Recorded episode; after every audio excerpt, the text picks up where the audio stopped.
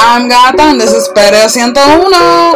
Quiere perreo y nadie la podrá parar. Taca, taca, taca, boom, taca, taca. What's up, you guys, and welcome to this episode of Perreo 101.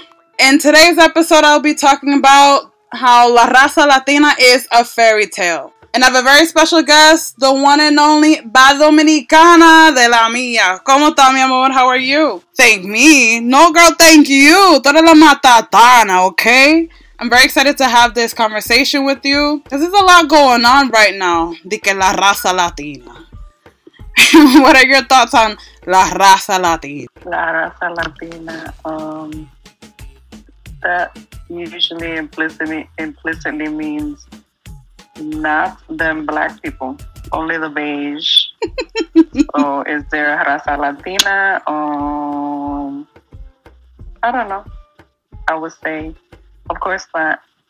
Latin Americans are all kinds of races, but I mean, if you let them tell it, there's only blancos and mestizos. In other words, negros don't exist.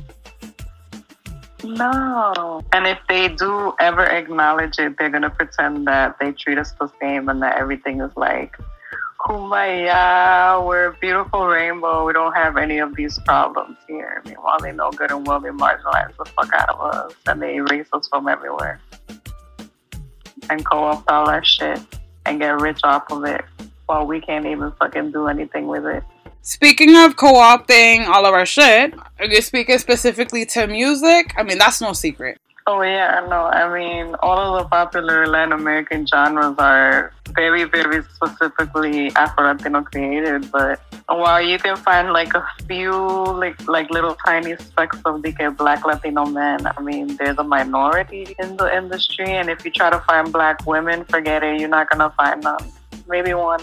The aesthetics and style is black. The dancing is from black girls, but you can actually have a black girl have a career in it in 2020. It's crazy that that's true in juxtaposition to rap music and the hip hop market, which is also, you know, as I love to throw around, worth a hell of a lot more than the Latin market. It's um, it's wild that we don't uh, seem to like catch up to um, the fact that the parameters of respectability we love to subject each other to is is all a bunch of nonsense at the end of the day, and is really holding back a lot of revenue, you know. But which is reasons why I was happy that artists like Pop Smoke, may he rest in peace, was able to make it in the American market. He was really about to show the world, like, okay, un panameño aquí, a proud panameño aquí, um, you know, making it big in the market. You know, um, black people in United States media, if they speak English, um, they're pretty much just put down as black American. It happens. It absolutely does happen, and it's crazy because you would think Nicki Minaj is Trinidadian, um, Rihanna is Bajan, and Cardi is Trini and Dominican, and Cardi jumps between Spanish and English whenever she feels like it. She's like, ah, I'm gonna jump on that track, Spanish, ahí está. Oh, I'm gonna do Uh-huh. English. Oh, okay, está bien, ahí está. Like, I don't understand. Well, I do understand, but I don't get why the industry doesn't understand that. Instead of creating more Cardis, we're just doing what we're doing. Uh-huh.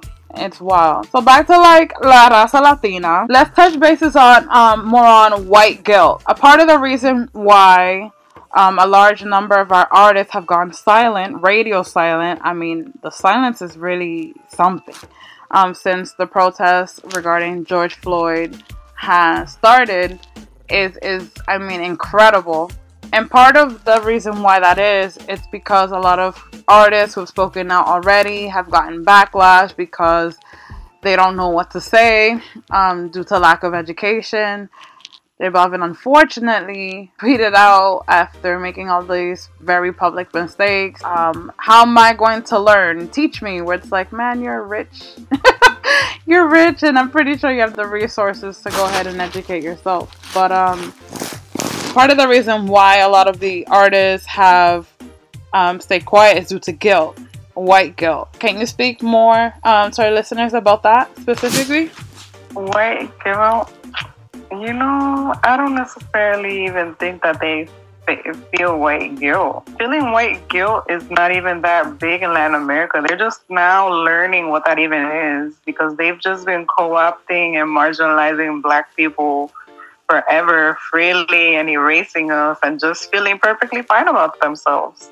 Mhm. Even now, the guilt that they feel is not even uh, well formed because it's like they still do not acknowledge their part and their complicity in being the white ass fucking faces of black ass music while black women can't even have a fucking career in it.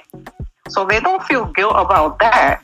They just know that they don't know what to say and they feel that it has absolutely nothing to do with them, is my motherfucking guess.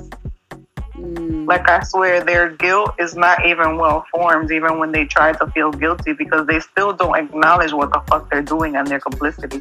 So that's not guilty. Mm. To me, white guilt would look like woe is me, but like actually doing something to make it so the the the, the playing field is level for Black Latinas. Mm. To where like you know you look at a music video and it's not a bunch of stiff ass fucking blanquitas trying to perrear and twerk, but rather black girls who are the ones who invented the shit and do it the best because it's ours. Mm. It would look like the Latino music charts actually having a bunch of black women in them because it's black music they're doing instead of a bunch of blanquitas dressing up as black. So Mhm. they're not fucking guilty about shit. Mhm. Because as far as they're concerned, they're out here like fucking Karol G, eh, J Balvin, Cosculluela, who are like, we don't have racism here. That doesn't work that way here. It doesn't have shit to do with me. I'm just learning now because it doesn't it doesn't affect me. Mhm. I don't get it. You know, like that don't sound guilty to me. Mm. Like Bad Bunny not saying nothing. That don't sound guilty to me. Yeah. Does he acknowledge that his entire career is literally based on the backs of black aesthetics and black music and black everything while he is not black? I really doubt it. Residente is supposed to be like this super progressive motherfucker, and he has argued up and down all over Twitter that black people are more privileged than him and that he doesn't have anything to thank black people for, or black Americans, or anybody, even though his entire career is based off of black music and black aesthetics. He's still painting himself as the victim just because white people don't like him. And I'm just like, alright, so where's all the black women who are in the same fucking rich white dude position that you are doing black music in Latin America? And it's crickets. He don't got shit to say. He literally don't care. That's not guilt. To me, they're very concerned with securing their position on top of black people anyway. Mm. That's not real to me. Thank you for explaining that, Zaya. You said, entonces tu tono agresivo con una mujer negra públicamente y más calmado en privado tampoco cuadra a niveles y yo, yo, soy, na- yo soy una nadie y tú eres tú. Él dijo, yo no discrimino, respondo de la misma forma con la que me tiran sin importar raza ni género. Ay Dios. Yo estoy claro y soy a fuego. Estoy, estoy enfermo y voy a volar, pero si quieres, hablamos bien y si vives en New York, nos juntamos. And you wrote, yo te respondí con, Ah, pero that did it because this dude tried to comfort my hair. ah, sí. So, At the time, I had like um long blue lock extensions. Did he try to comfort my hair, talking about where did I buy that? mhm. And it's like, dude, you never have to deal with black hair issues. You're not kicked out of school for having nappy hair. Mhm. These motherfucking hairstyles are vilified. Okay? Don't ask me where the fuck my hair came from. Like, you never deal with the hair shit that I do. Never in your motherfucking white ass's life. Why would I meet up with for somebody that motherfucking ignorant? Like, you really coming for my hair, my nigga? That's anti black misogyny 101. Mhm. Definitely. Um, and Don't this, talk about where did I buy my hair. Where are y'all people gonna stop motherfucking treating us like shit over our natural hair anytime soon? And second, you talking about a motherfucking traditional black hairstyle. You got a fucking problem with that bitch? Like, am I the one who's not real enough because I have fucking blue locks in my motherfucking hair? You fucking piece of shit. And all through the conversation, he would not acknowledge that black Latinas fucking mattered. He was like, so, but white people don't like me either. And it's like, how can you fucking compare your white rich self to black Latinos who you know are not even fucking visible nowhere? Mhm. Like they're mad, selfish, and self-centered. The only pain that they feel is their own. That's not progressiveness. That do sounds like the right. Mhm. That's not leftist. Definitely. Um, and this is all making me um, remember of something that happened just recently. So, for those of you tuning in and follow on Twitter, I recently went on a rampage talking about how eh, Tokischa, Tatere, and Gailen La Moyeta, both two Dominican artists who I love dearly, um, both announced OnlyFans. As we all know, Tokischa is very explicit. I love her. I'm with it. Um, you don't see it enough. Um, she makes people uncomfortable in ways that spark conversation. Um, and I, I'm here for it and all of it. And Gailen La Moyeta, of course, um, another negra in this space. We need a hell of a lot more. So obviously, I'm rooting for her as well. But the juxtaposition of the reception of both of their announcements of OnlyFans was received completely different. Um, Tokischa, um, of course, her branding is a lot more sexual, and so it didn't come as much of a surprise. Now, on the other hand, Gailen announced her OnlyFans, and it was met with a lot of criticism. Even though Gailen explicitly said that the OnlyFans does not contain content that is explicit, it is just so that her fans, her real fans, can have access to intimate moments of her life. But of course, OnlyFans is um, painted with um, negative connotations and stereotyped negatively because of its support of sexual work. Um, despite it, you know, of course, as I just said, these women um, had different um, public responses one critical, one receptive. So, Zach, I would love to hear your thoughts on this whole phenomenon because it's really telling. Um, this has like historical precedence, uh, and I mean just like um in the like just recent history, like the last few years. Um, there was hella hella backlash against Amara La Negra for supposedly being too slutty, too much of a puta, yada yada yada. And this was at the same time that like Karol G came out with Mi Cama. That's literally the whole song is a fucking bed creaking and her talking about I'm having lots of sex. Pretty much. And like that was totally fine for Karol G. Eso se lo pasan por gracia. It was like this is cute. But Amara was just like dragged and raked through the motherfucking coals because she's a fucking black woman and we're already hypersex. We're born hypersex like historically. Um, there's just double standards for that in DR in general. Black women can't do shit. Like we wear shorts, we're a hoe. White women come here literally be topless at the beach. They come here specifically for the purpose of betting as many black Dominican men as they can. That's all cool. They remain the ideal. They're not judged as lower or lesser or any anything like that. They they remain the fuck on the fuck fucking pedestal. They can basically conduct themselves like a man would, and it's fine, you know.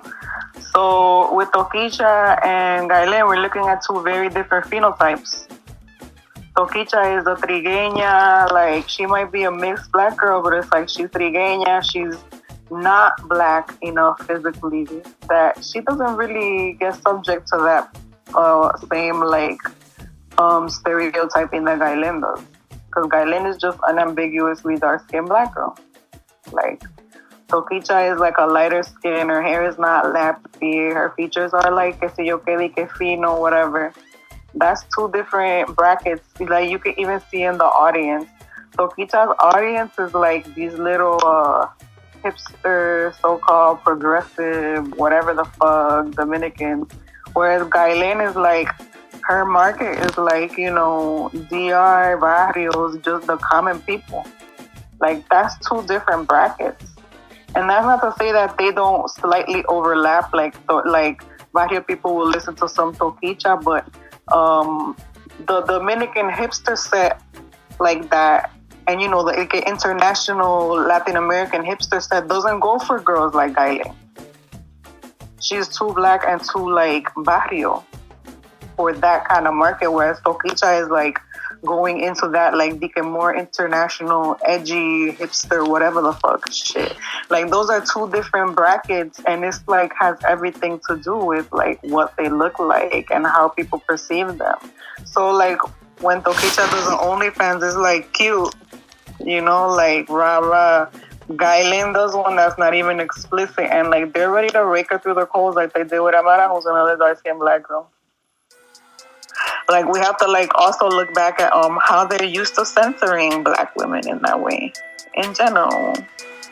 Um like Mirka La Mas Dura was fucking censored and banned from the radio for a bunch of stuff too. You know not to say that it doesn't happen to women like say La Insuperable but La Insuperable also caters to the more common people, not the fucking hipster set. You get what I'm saying? It's two different things. It's always like very class and race divided. You know what I'm saying? Mm-hmm. Like the rapper for the middle class and upper class and whatever the fuck. Even if like lower class might also listen to her. These people are more like the commoner. Tú sabes? Mm-hmm. there's different standards for that. Tokischa gets the freedom of somebody like um, the foreign extranjeras who get to be slutty and all out there or whatever, and nobody will judge them. Um, there is this girl, oh my god, why am I forgetting her name now? You will probably know her name. Remind me, gata. Um, she did that song called Soy un Cuero. Hey, Aliani Her Garcia. starts with Aliani. Aliani. Uh-huh. spoke a lot about this because she has some pictures that were relatively mild. It's like showing her half of her butt in a thong. And people was calling her all kinds of like crazy stuff. But like, you know, say Cardi B was literally with her like asshole out in a thong. Mm-hmm. and Nicki Minaj could be out here with her ass and doing all kinds of shit. And people let it pass because it's another class kind of thing divide right there. Mhm. They're in the fucking American market. Mm-hmm. They can do whatever the fuck they want. Mm-hmm. But women from here, from the barrio, who don't travel and shit, they're held to completely different standards. ¿Tú me entiendes? Mm-hmm. Like, there's a lot of fucking divides right there. You know? Yeah. Definitely. Like, it's complicated, basically. But all it says is that um, the shame and the and the sexual repression and the policing just is not uniform across all women. It just isn't. Mhm. You know? Definitely. And thank you for that. This is all um bringing me back to this is all bringing me back to a Brazilian proverb that you've taught me. You care to repeat it for those who are tuning in who are not aware of what this proverb Oh is? Oh yeah. First of all, the first time I read it, it was like somebody threw a fucking bucket of ice on me. It was really triggering, even repeating it the first few times. Mainly because I was like, holy shit, this just explained my whole life. Pero it's like white women are for marriage, mulatas are for sex, and negras are for labor. Ugh. And it was like, why does this explain my entire motherfucking life in a nutshell? It's like gross and disgusting, but like that's real. Like that's like reflected all over Latin America. It's like Latin American tradition. Even when you turn on the TV, who are the women who are like pursued and romance and they move mountains for like to be able to marry them? It's always some light skinned blanquita, you know, minimum a light skinned mestiza, preferably a white Latina. You know, mulatas aren't even there; they don't exist.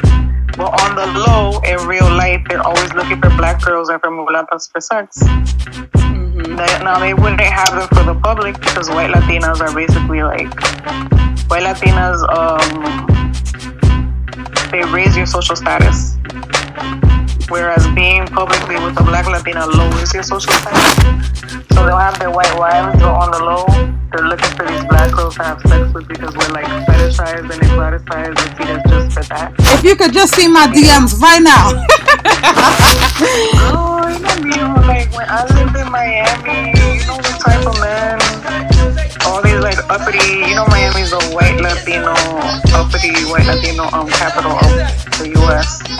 So it was all these moneyed white Latinos with their little white families and white wives, ¿tú me entiendes? Um, trying to offer me money to be their mistress on the low, cause I'm a black girl, you know all these Cubans, these fucking Colombians, whatever, they were all white, you know? But it's always that dynamic. Like, this is for the public, and these women are for, you know, just kind of throwaways. And, like, that's what all of the media looks like, you know? Like, we're not even present. They would like to pretend that we don't even exist, if anything. But when it comes to that, they all up in your fucking DMs. Thank you for expanding on that. Uh, a second. So all of these topics clearly are heavy, um, but it's a it's a tough reality for negras. This isn't a luxury that we get to think about de vez en cuando, every once in a while. This is our reality of how we're perceived, of how we're treated in Latinx context, um, both in Latin America and here in the United States in our communities. Um, so I'm wondering, for anyone who's tuning in, um, Zaira, what words would you leave with them in regards to any type of navigation into navigation for the future? Not so much so of, of doing better, but dealing with this mentally. What do negras do? Like, what what do what do we do? The number one thing is to just um, stay firm in yourself and in your own self worth and your own self value because nobody else is gonna just give it to us. You know, like you're worthy of the exact same shit that all these white bitches get or more. You're worthy of love, of care, of opportunities, you know, of being taken care of financially, be at your job or otherwise. Like, you're worthy of protection, of being heard, you know? And there's not even a narrative for any of these things that I'm saying in Latin America for black women. But you still deserve it. And you have to be sure of that and know it in your heart. And, and if you're like me and you struggle with that, like I don't struggle with it anymore, but that's because I'm older now. But I spent my whole life trying to build up my self esteem because society left me with none. If I was looking to society, which I was, like I wasn't going to find no affirmation.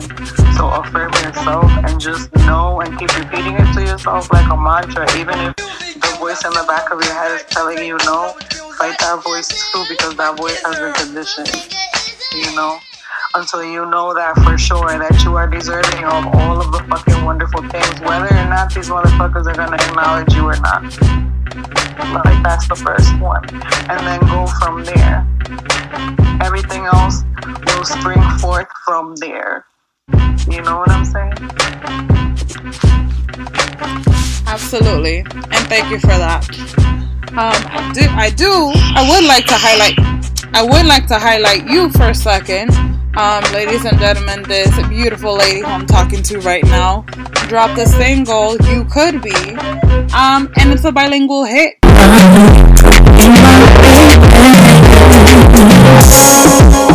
Lo que digo, lo que importa la gente. Sabe lo que quiero, si yo lo rojeo, no hay tiempo para hacerte.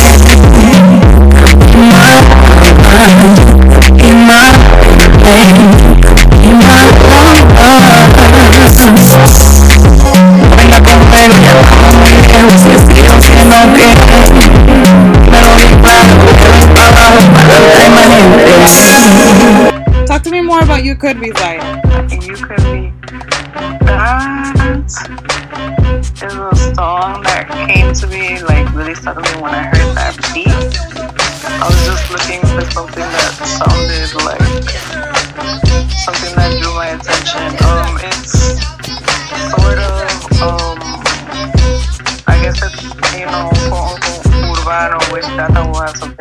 urbano, which Tata will have something to say about that. um, side of things, a little bit soca ish. But I did it with like uh, in both English and Spanish, and I did it with sort of like R&B and also like house inflections, just because like I listen to a lot of different things, so like that kind of went into it. Um, but mainly it's me both singing and semi-rapping, and it's a style that I guess is not very common right now. People don't really sing like I do. Um, there's especially not black girls out there singing like I do in Latin American music, so, so we can have fucking careers in that. But I don't know. It's a lot of years in the making. I've always sang and I've always written, but I was always kind of too to put myself out there. This was just kind of like a personal challenge with myself, like to just kind of let go and make it public in the same way that I do it, all the other kinds of art that I do. Just like I also do like visual art and that kind of stuff. So I was like, why is this different? Why am I so afraid of that? You know? So I just let it out. I was there, sort of, um, in the mental, right, part of the process. And so I recall, um, you know, me and you bouncing um, feelings off of each other in regards to the process. And I remember you telling me, um, this is a weird for me because this is mine. And I've never experienced, right, I'm quoting you, I've never experienced um, creating art in this form and then feeling um, connected because you don't see people look like we don't see people who look like us um, creating this type of music and this is literally ours. This is mine. Can you tell me can you tell them more about um, those type of sentiments? That that's something that you helped me understand and see and it's that I felt very you know like I said I'd always been afraid to put things out or whatever. And you made something click because it was like these genres this like reggaeton and like um dancehall soca type of stuff. That's black music that's ours. We are supposed to be doing it. You know, there's no reason why we should be feeling like we don't have a right to do our own thing while all of these white-ish Latinos profit off of it and get rich.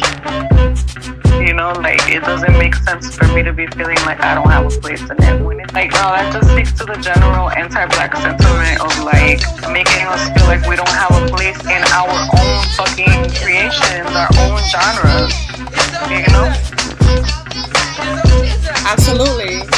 Um, I feel very blessed. Thank you allowing me into the intimate part of you know the inner workings of your brain as you work through the song. Because absolutely, um, it's definitely rare seeing another Black Latina try to take on um, art in this space because, as you know, we've reiterated time and time again, it just doesn't happen. So, um, absolutely, I'm very um, glad that you're able to finish it. You guys can tune into You Could Be on all digital platforms. Uh, type in You Could Be by.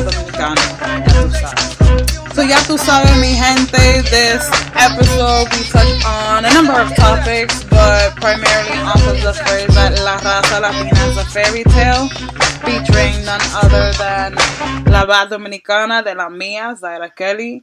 Make sure that you tune into all of her work at Oh, I'm at bad underscore Dominicana 2.0. On Twitter, I'm at bad underscore Dominicana. And yeah. Make sure to check her out and show her some love. Make sure to support your social critics. I thank you, Zaira, for being here right now. Um, for many of you who have been with Reggaeton con la Gata since its inception, know that this woman has given me visibility.